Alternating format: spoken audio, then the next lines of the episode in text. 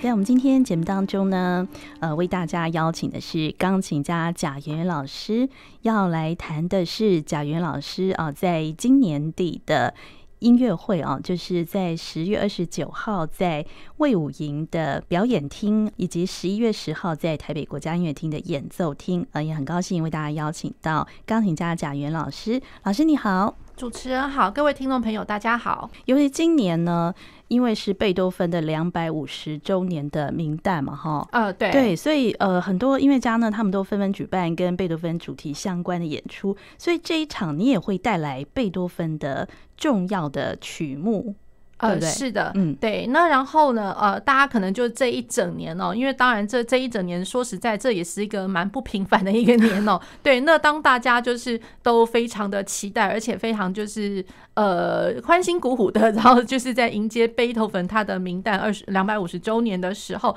然后大家都也很开心的，就是。呃，就是排列了一整年的一些，就是跟贝多芬相关的一些作品哦，或者是说，甚至就是也有一些呃呃音乐家他安排的是。音乐是受到贝多芬影响，或者说一样有看到贝多芬影子的一些作品哦。嗯，那然后呢，呃，有一些音乐家呢，可能安排的就是贝多芬大家比较常听到的、常见的一些曲目哦。那然后我自己安排，就是说在这个音乐会里面安排这个曲目的一个想法。那就是说，呃，我比较少看到，就是有音乐家，当然还是有，那就是说，呃，就是安排是他的晚期的作品。嗯，那然后呢，我自己有这样的一个想法，其实就是说，因为我自己本身在大学里面任教，也有就是开设大班课，嗯，那有包括就是在钢琴作品研究跟那个作品风格的一个探讨的这样的一个课，然后是在硕班里面，硕士班。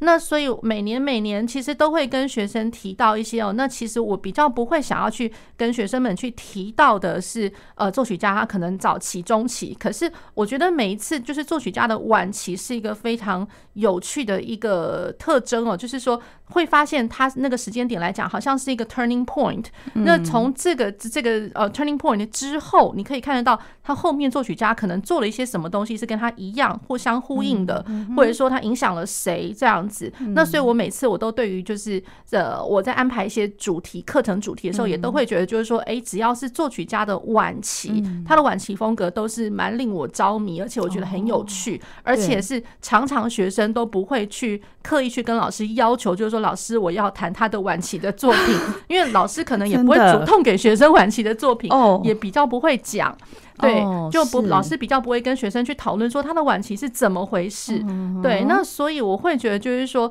呃，毕竟我自己在任呃在任教的时候，就是课程上面，我会觉得我有我有这样子的安排，因为本身我自己很感兴趣，所以是等于是跟学生一起在做做讨论，做一些研究。那所以我会觉得就是说，哎，那与其这样子的话，我光讲，那其实我也可以稍微就是用谈的，然后来就分享一下，就是。呃，我自己认为的，或者说在课堂上面，我们跟学生集思广益，然后达到的一个、嗯、一个成果，那我会觉得就是说把它表现出来。呃，晚期作品哦，那其实就是说，呃，像贝多芬我安排的 Hammer Clavier 这个是一个超级巨大的东西。对，那然后呃，另外又安排了他的 Bagatelles，就是他的其实是钢琴作品，或者说就是这样来说好了，贝多芬他生涯之中最后最后的那个钢琴作品，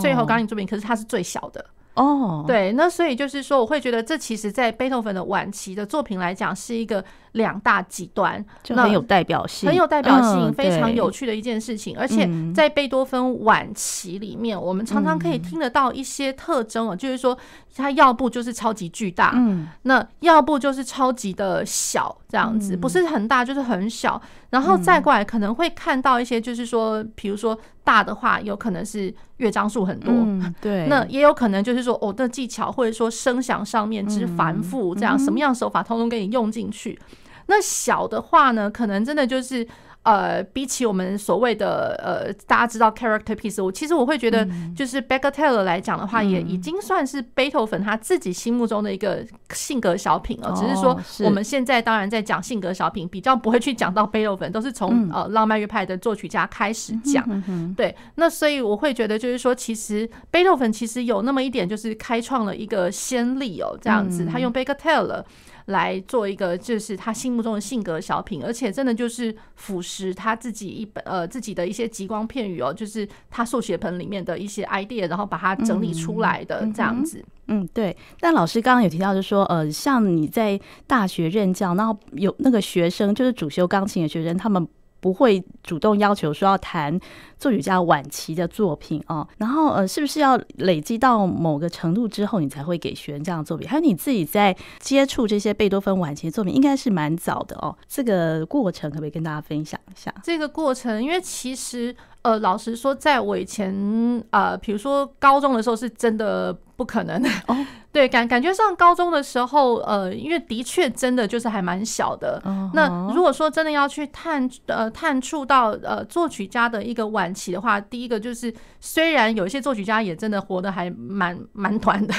对，那可是呢，就是毕竟人生的历练哦，或者说一些理解上面没有办法参透到那么多啦，可能会读到一些相关的一些资讯。可是读了之后，嗯，比较不会去内化到心里面，因为毕竟跟自己呃当时的一些人生呃的一些感触，其实就是还没有到非常的。呃，那频率去对到那种感觉，嗯、对，对。那大学的时候也是一样哦。不过大学慢慢慢慢会有接触到他的晚期的东西，比较多都会是在呃，比如说他的作品九十之后。那比如说呃一零呃一零九的奏奏鸣曲，那贝多芬的，然后或者说呃贝多芬一一零，对。那或者说呃有些呃学生们，或者说像当时我的同学们，嗯，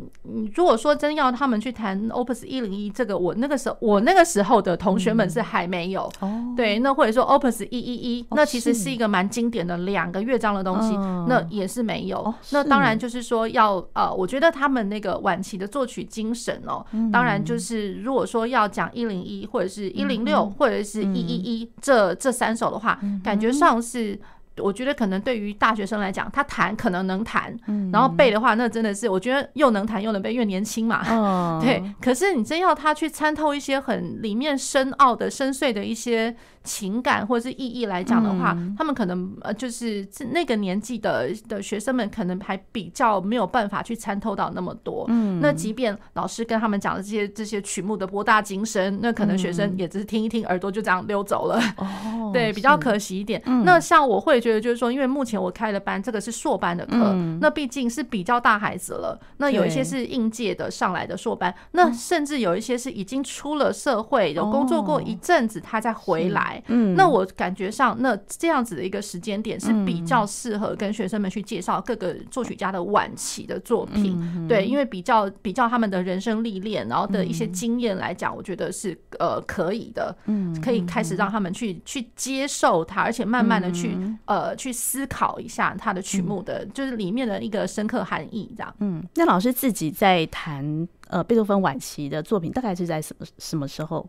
开始的？呃，我自己啊，对，我自己呃，应该来说，应该算是大学的时候，大学的时候就已经，大学的时候呢，因为就是老师一开始就有给了一零九这个作品，对，那开始当然就是那个时候也还没有到，就就还小嘛，可能哦，老师好，老师建议我弹这个。好吧，那我就谈吧，这样子，嗯、然后就想说，管他早期、中期、晚期，那个时候我是比较白痴一点的，哦、对对，那就是谈。可是当然，就是慢慢慢就觉得，就是说，哎、欸，当时谈的一零九的时候，就觉得。这是奏鸣曲吗？怎么开始跟我心、哦、心里面所谓我们根深蒂固打下来的一个基础奏鸣曲的一个坚固的架构，这怎么通通都不对了？那种感觉，哦嗯、对，那个时候已经有这样子的一个感受。嗯、那然后有尝试的去看了一些呃文献这样子。嗯、不过因为那时候看的其实也还没有到很多，可是以我自己当时的一个理解，因为毕竟我那个时候我一直以来都是复修理论作曲的，嗯、那至少呃就是对于架构或者说和声。生行径，或者说什么一些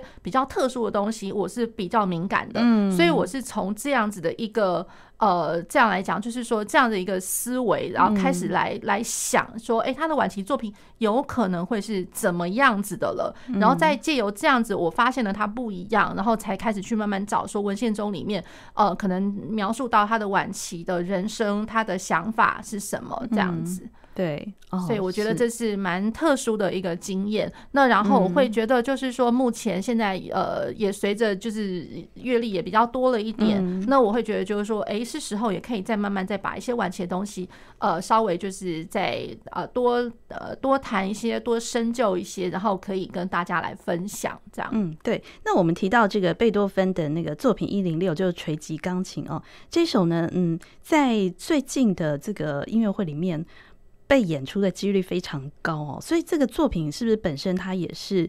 呃，就是技巧性非常难的一个代表性作品？呃，如果说是对于他的技术来讲的话，我我宁可是这样讲，就是说，我觉得是对于在他对于这个曲子的理解，或者说他的创作的一个手法，因为他真的很不一样。对，那因为他的呃，他的特殊点就是在于，就是说他因为他真的很大。它真的很长，因为它一弹完就是少说也是四四五十分钟的事情。哇，就整个上半场，整个上半场就已经就这样耗掉了。对对，所以就是说，我觉得这是他第一个长长跟大，这个是其中的一个很特殊的晚期作品的一个风一个特征哦。那然后再过来就是说，它的长跟大，尤其可以看到，就是说他在第三乐章，那呃慢板乐章里面去用奏鸣曲式来写的话，其实当然这首一零六不是第一个例子，可是他的确是慢板乐章又用了奏鸣曲式来写，然后包括他的奏鸣曲式根本还是一一路一一路无止境的扩张的那种感觉，它很特别。那奏鸣曲式，那然后第三乐章的话，它是呃，当然就是两个主题嘛，那本本来就有第一主题、第二主题，可是。呃，在他第一主题完了之后，其实是有一个延伸段。那很多人常常都以为就是说，哎，那个延伸段，因为听起来又是另外一个主题出来，那跟第一主题一点点相仿。可是很多人常常都会觉得，就是说，哦，对啊，他就第二主题，其实那不是哦。对，所以其实，在第一主题之后还有一段哦，大家会听到以为第二主题其实没有，它不过是另外还在第一主题段里面的一个东西。然后第二主题总算出来的时候，会觉得啊。是是是这个呀，这样子，嗯、对。那其实到就所以从一开头呢比较像是呃圣咏般的要去呃很虔诚的要去跟敬拜的那种感觉。嗯、那可是，一路好像探索探索到第二主题的时候，会觉得哇。到怎么这么久，现在才在第二主题呀？那种感觉，是对。然后第二主题又开始是一连串的铺陈，这样子，对。然后第二主题，我觉得又更特别的，就是说他在高地英语的呃的穿梭，这样子，对。那我会觉得那样的感觉有点类似，就是说心灵上，我从心灵的最底层出发，然后一路一路就是一路就是探到，就是说我是不是可以想办法一直去接近呃大呃那个天神，就是呃。就是就是敬拜主的那种感觉，对，那这是一个好像是一个很深入、很长的、很高的一个一个探索的一个过程，这样子。那然后再过来，它的呃，比如说第三乐章的发展呃发展部，那与其说发展部，我还觉得它真的比较像是。呃，一个间奏曲般的，就是连接两个外部的，呃，比如说城市部跟在线部，我觉得这是它很特别的地方，因为它长是长，可是发展部只有十五个小节而已，所以十五个小节完了之后，马上又回来回来到它的在线部这样，对，所以我会觉得就是说慢板乐章，然后有经历过这么多这么多，所以它慢板乐章真的非常的长。哎，那我们要不要先来听一段？呃，可以啊。那呃，先听的话，当然，我觉得一开始还是要先让大家听到什么叫做 hammer clavier。对，所以就是啊，呃，第一乐章的，我们先来听听看。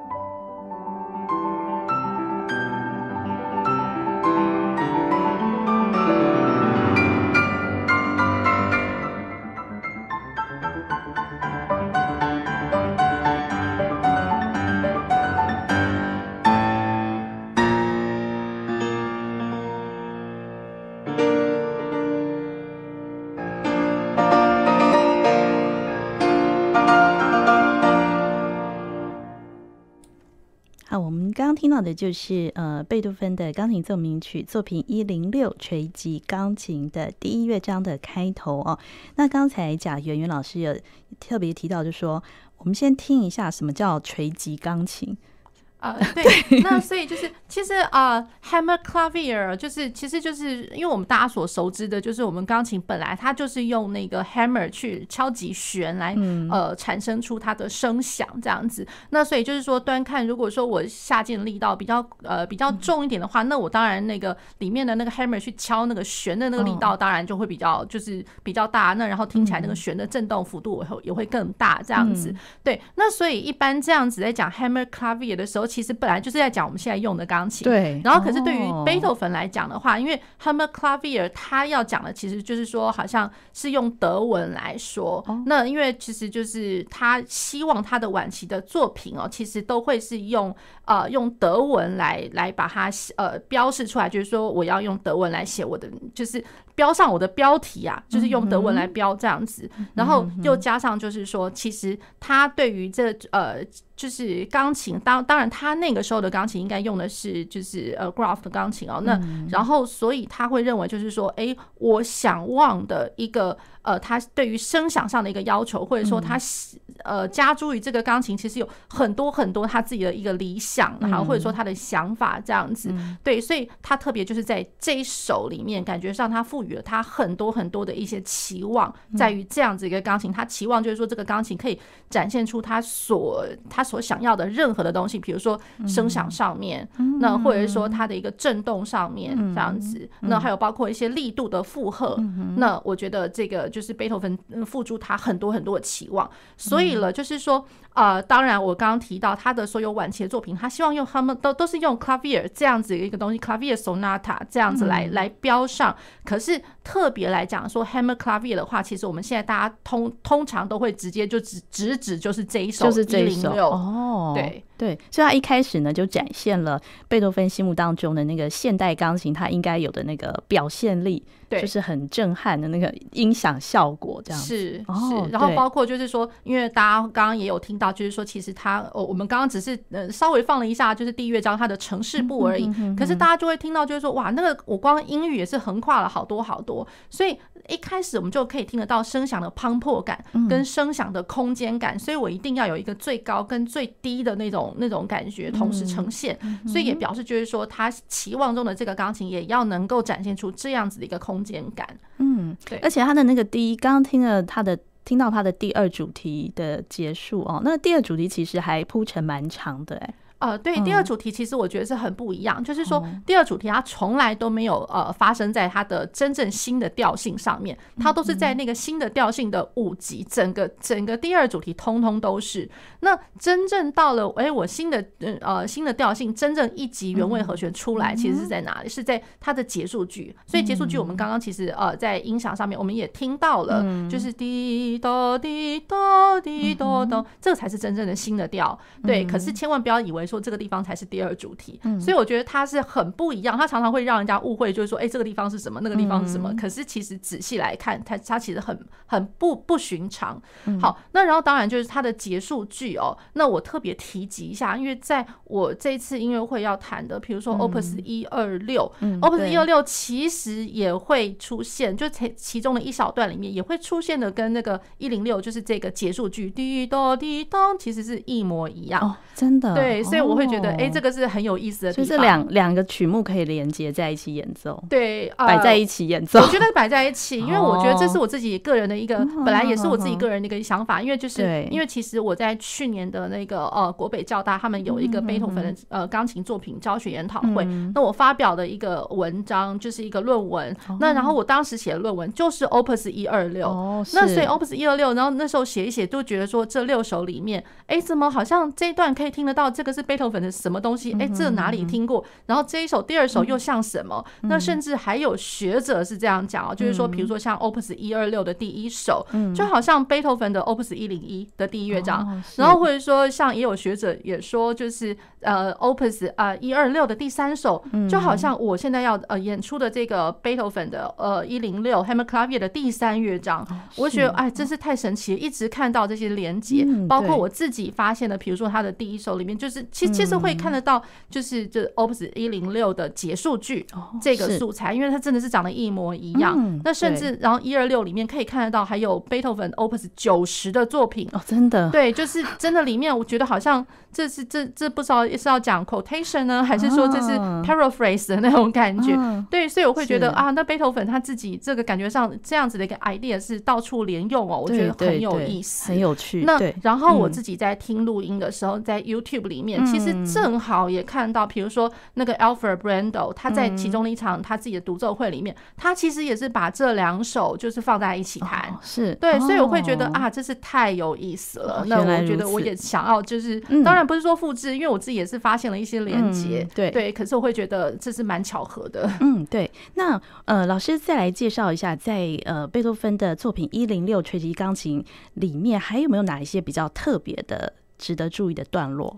好，比较值得注意，比如说像呃，我觉得他的第二乐章里面，虽然讲是讲他他第二章是是 Scherzo 诙谐曲，可是他中间的确有插入了一些东西，会觉得、嗯、哇，那其实，在晚期作品里面的一个插入段哦，嗯、就是莫名其妙天外飞来的一笔这个东西，其实我会觉得这是在晚期里面有的，因为比如说像。呃，贝多芬他在他的那个第九号交响曲合唱第四乐章，那第四乐章其实也是天外飞来一笔的，一一开始就会觉得这是什么东西？原来是一个很磅礴的东西吗，这样子，而且插入句还蛮久的。嗯，对。那所以像一零六的这个第二乐章，它其中的一个插入，就是说它要回返到它的那个。啊、呃，就是 A 段要回回到 A 段的时候，会听到一个怎么好像像是卡顿杂的东西。嗯、那我在第二乐章哎，还不是在快板第一乐章，它是在第二乐章里面呃。做了一个就是呃卡顿扎，然后卡顿扎完了之后还加上了一一连串一一个 tremolo，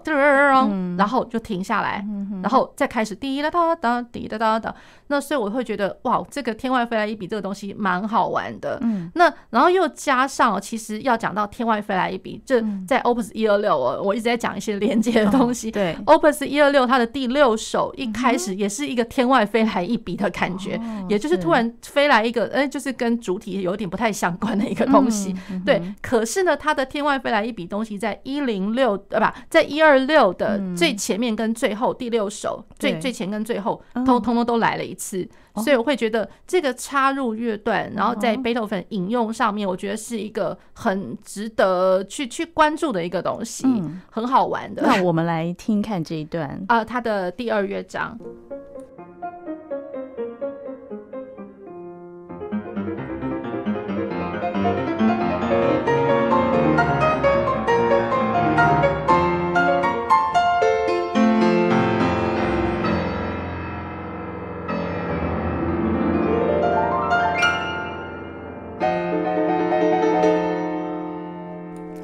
听到的这一段，就是在呃贝多芬的钢琴奏鸣曲作品一零六的第二乐章哦。刚才贾元老师有说，呃，有一段这个插入的乐段。蛮特别的这样子，是的，嗯，也就是说，因为第二乐章，因为它是 Scherzo，所以我们平常所熟知的它的呃曲体架构来讲的话，就是很明显的是一个 ABA，那也就是我们有些可能学术上来讲的话，可能就是 manual and Trio form 这这样子来说，那 Trio part 也就是刚刚那个中段那个部分哦，那本来来说它最最基本的架构应该就是一个就是一段就是一个 B 的一个新的 section，那有一些作品也有可能就是把 B 化为两。次，也就是说 B one 跟 B two，那呃，就是严格的来说，这个一零六的话是也可以这这么讲，就是说它的 trio part 分分成就是 trio one 和 trio two，然后 trio two 的话就是我们刚刚听到的 presto 比较快，滴哒哒哒哒哒哒哒。那如果就是说呃严格的来说，那这一段也可以算是一个很崭新的一段哦。那然后也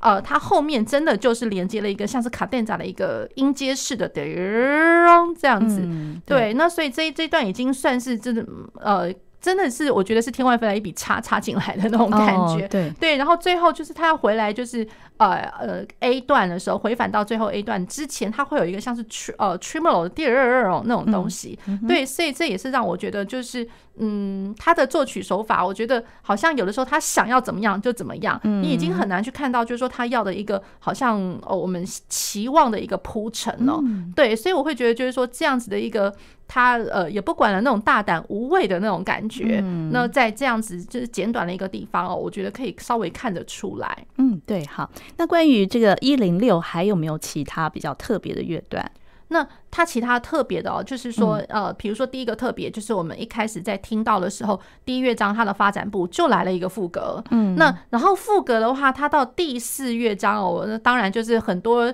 呃演奏家哦，或者说就是听听众朋友们哦，可能一开始听到说，天哪！第四乐章都已经第四乐章了，你还要给我搞一个副歌，那不累死我了？这样子，对。那其实我觉得很有意思的，就是说贝多芬不止如此哦，他在第四乐章的副歌之前，其实他是延续的第三乐章的一个呃内在心灵很深邃的一个情感哦，然后他延伸的那样子的一个情感，然后到了第四乐章开头的时候是一个蛮即兴式的一个一个乐段，然后过了这个一个即兴式的乐段之后，他才开始了真。正的副格的主题，那副格的第一段的主题，然后大概延续了大概三分之二，然后所以在乐曲的最后三分之一的时候，大家突然听到，哎，怎么突然很磅礴的呃的和声完了之后，怎么又来了一个这是新的东西啊？天哪！那所以就是说他在。呃，整个乐章的最后三分之一的部分，它又开始了一个新的副歌主题。哦哦，对，那所以它有两个主题。那然后呢，在前面三分之二的部分呢，它也不是只有单就一个主题原型，然后在那边一直对过来对过去，每个声部它三个声部这样子。对，那我觉得它特别的地方就是说，它的它的主题。有的时候不会是不尽然全部唱完才让别的乐呃别的声部跑进来。那别的声部跑进来的时候呢，因为啊有的时候它是一个弱起拍档，那所以你不知道它什么时候会进来，所以也。经常造就了，就是说，呃，一些声部间的错位哦，错位到最后，因为原本三四拍的东西，你突然发现你很难去找到那个三四拍的重拍拍点在哪里，对，它模糊了三四三四拍感觉。然后第二个做法就是说，它在它的主题里面，还同时在不同乐呃不同的声部来了一个主题的镜像，也就是说，呃，我前面如果说我是上往上走的，那我另外一个声部就给你来一个往下走，而且还是同时跑出来。对，那所以真的就是在，我觉得在在是考验的，就是说，我觉得演奏家的不是演奏功力，而是说我的理解，然后去要解析给人家的一个能力，或者是说我听众来讲的话，我能不能一下子就是就马上被强迫接受这样子一个东西？对，感觉蛮复杂的，很复杂。对对对，嗯，对，好，那我们就再来听一小段他的第四乐章。副歌好了。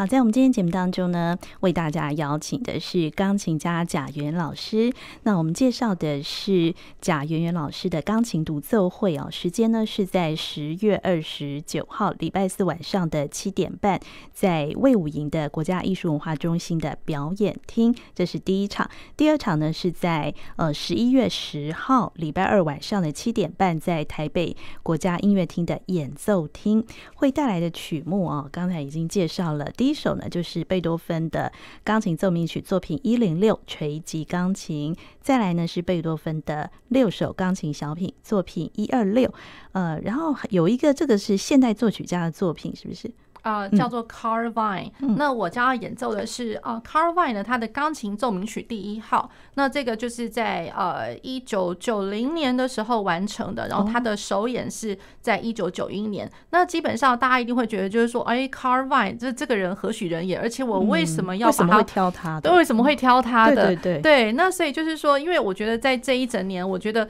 呃，因为很特殊，它是一个呃贝多芬年啊。那大家都是准备，可能从头到尾，通通都是大家听、嗯、听多了贝多芬，贝多芬可能早中晚期通通都来。嗯、那所以我挑了他的呃，就是贝多芬的晚期之外，那我会认为就是说 Carl Vine 的东西哦，那其实我觉得也是另外一种，就是经过设计过的。我觉得它。等于就是说，呃，跟贝多芬有那么一点点相类同的部分哦，嗯、就是说它一样是用奏鸣曲的架构，奏鸣曲体架构。问题是我在这个奏鸣曲体架构里面，其实它已经发展了无限的可能。嗯、那我觉得它这样子的一个大胆无畏的精神，跟贝多芬其实是蛮相像的。嗯、那所以就是说，你会觉得就是这个架构是要被设计过的。嗯、对，那被设计过，问题是就是说我想要去加诸于在这个被设计过的上面，然后再。等于就是说，有点类似突破了旧瓶装新酒的那种感觉。那我会觉得这样子的一个精神是蛮有意思的，所以我有点想要就是说，把它然后跟贝多芬的晚期来做并列这样子。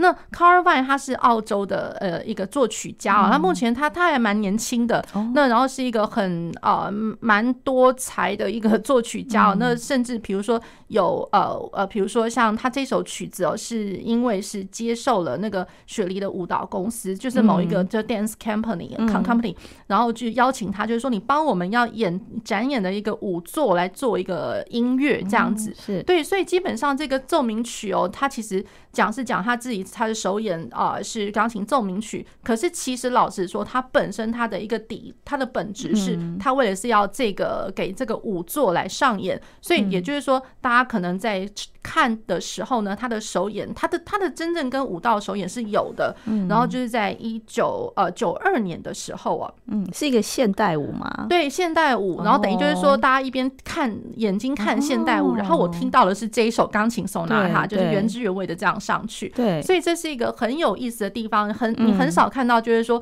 哎，我是奏鸣曲的架构，哎，那可是我去发展的这这另外一种就表演艺术的可能性这样子，所以在这个呃奏鸣。名曲该要有的，大家也知道，城市发展在线，然后可能有两个主题，然后怎么样怎么样这样子，对。可是等于就是说，它该有的第一主题、第二主题都有，这是在第一乐章。对。那然后呢，它在第一乐章的之后，它其实它有掺入了一个会觉得。哇哦，这怎么来了一个格力果圣歌的东西来着？哦，对，所以然后我每次我练到那一段的时候，我就觉得哇，那其实格力果圣歌是一件，然后再过来就是说他用格力果圣歌哦，其实他在另外一个声部上面做了一个非常自由自在的即兴。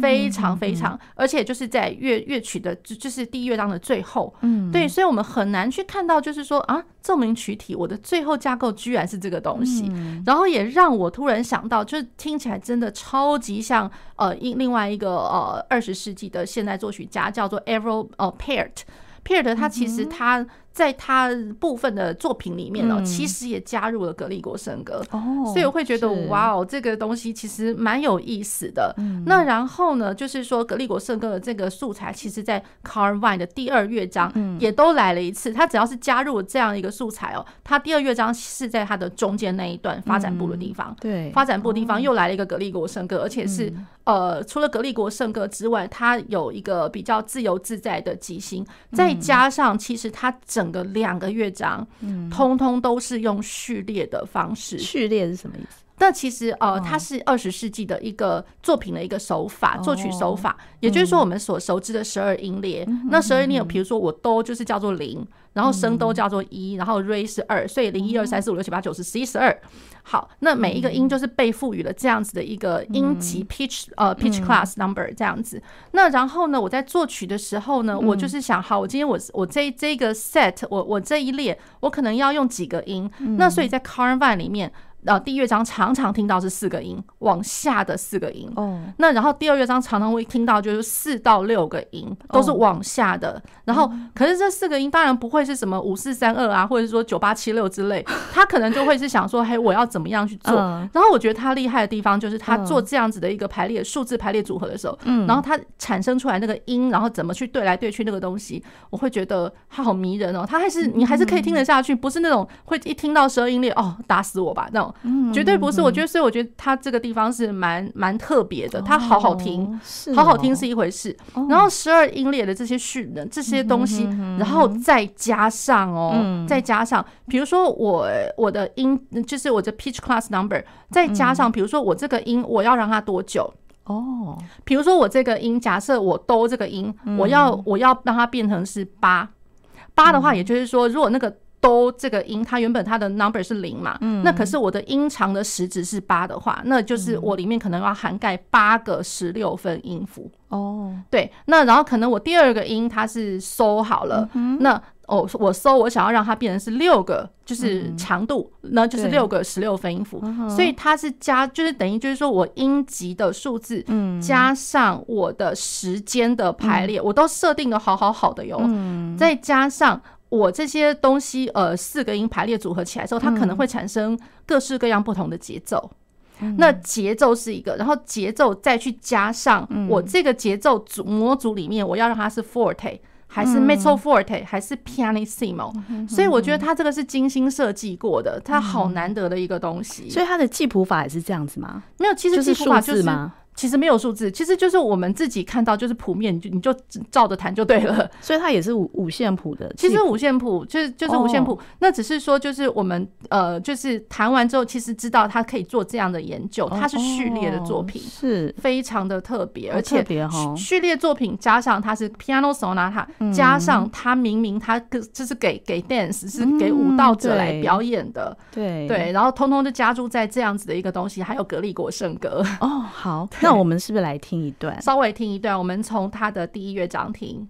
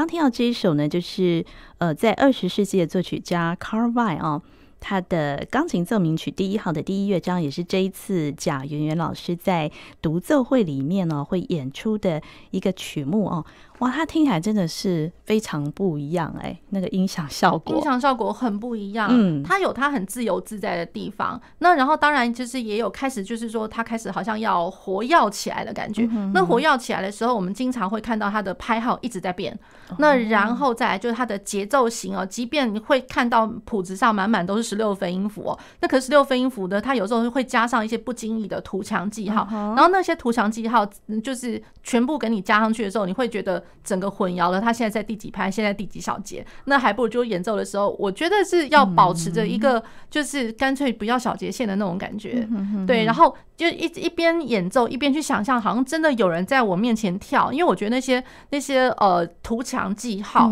全部都会是那个那些舞者一个富有生命力的一个呃一个舞步哦，有的时候会让我觉得有点像是在看，就是像是在听或者说看那个那个 Stravinsky 的春之祭的那种。感觉非常的野性，可是很有生命的感觉。对，那老师在演奏这一首曲子，跟呃贝多芬的那个锤击钢琴，我觉得它不下于那个锤击钢琴的那个锤击效果。真的也真的，我觉得对它有异曲同工之妙。哦，对呀，嗯，所以这一次呢，呃，贾云老师会带来的这个曲目，我们刚刚有介绍，就是贝多芬的晚期的一零六跟一二六，然后就是这个 Carl Weil 的这个钢琴奏鸣曲的第一号，这是一个现代的作品哦。对，然后时间呢是在十月二十九号，在高雄的魏武营呃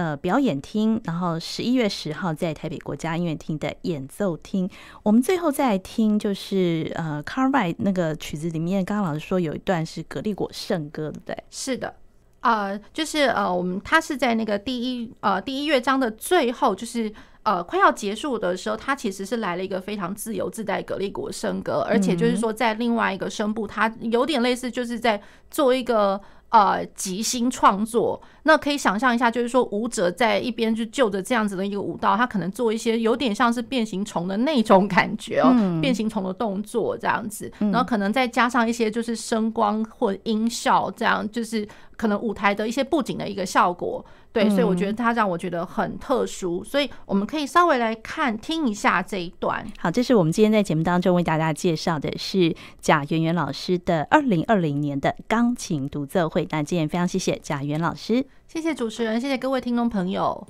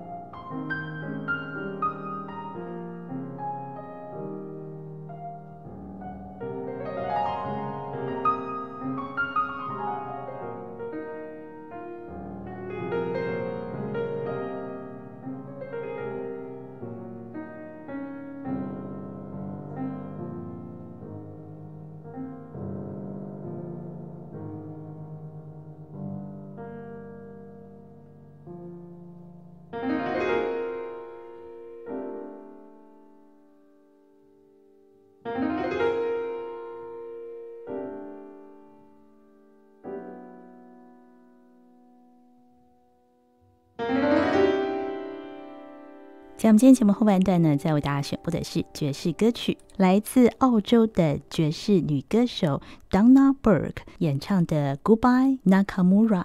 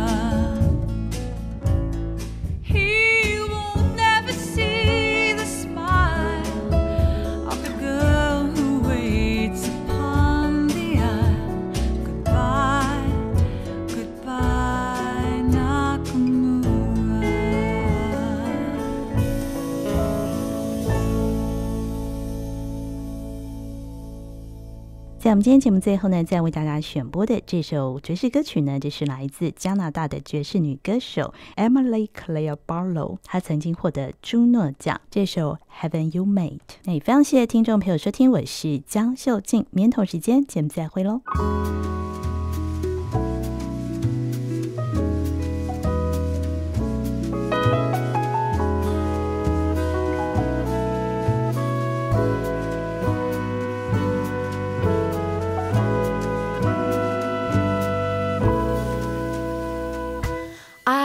Some rain for tomorrow. The sky will be sunny but wet. When out of nowhere you're suddenly there, and I say, Hey, pardon me, haven't we met? I've ordered some sunshine with showers, and I've got my scenery set. Right there with a thump, our umbrella's gonna